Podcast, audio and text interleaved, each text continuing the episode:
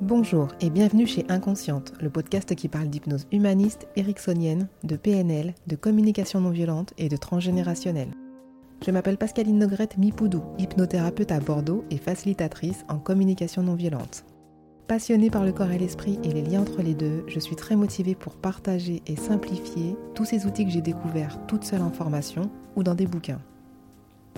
La citation. Orison Sweat Marden. Au tréfonds de l'homme gisent des pouvoirs endormis, pouvoirs qui l'étonneraient fort s'il avait jamais rêvé de les posséder un jour. Des forces qui révolutionneraient sa vie s'il les libérait et les mettait au travail. Aujourd'hui, je vous parle du squelette de la séance d'auto-hypnose. L'idée, c'est de se repérer pour savoir quoi faire et surtout quand. Dans toute séance d'hypnose, que ce soit avec un thérapeute ou en auto-hypnose, vous trouverez trois grandes phases. Première phase, l'induction hypnotique, pour entrer en hypnose. Deuxièmement, la phase de travail, qui porte bien son nom. Et troisièmement, le retour ici et maintenant.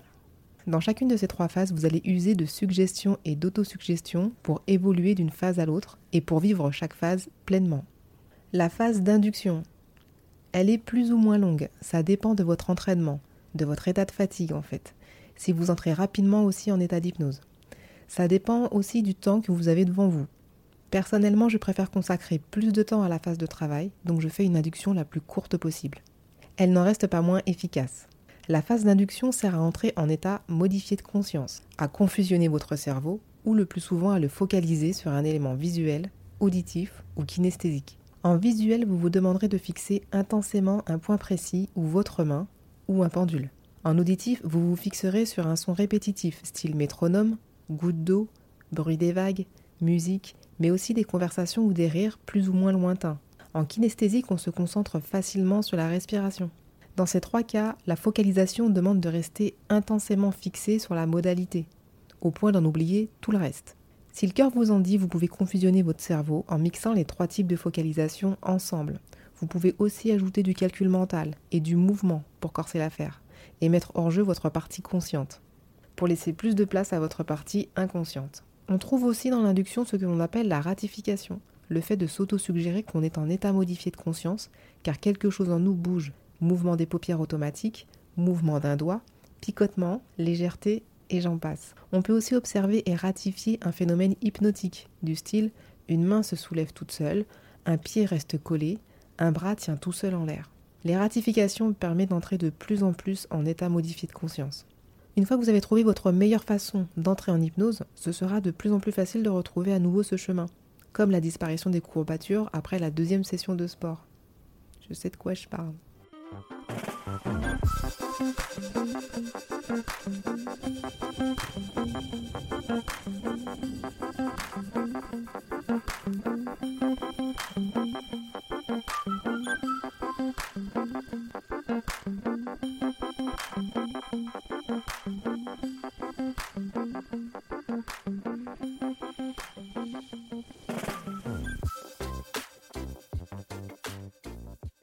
La phase de travail.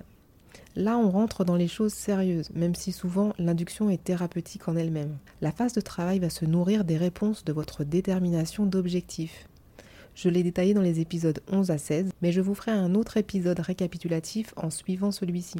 Dans cette phase, on s'installe dans un endroit ressource, aussi appelé jardin intérieur, un endroit que vous connaissez déjà ou que vous construisez de toutes pièces. Une fois en totale sécurité, vous pourrez vous auto-suggérer l'atteinte de vos objectifs les différentes étapes, vos sentiments de réussite, etc.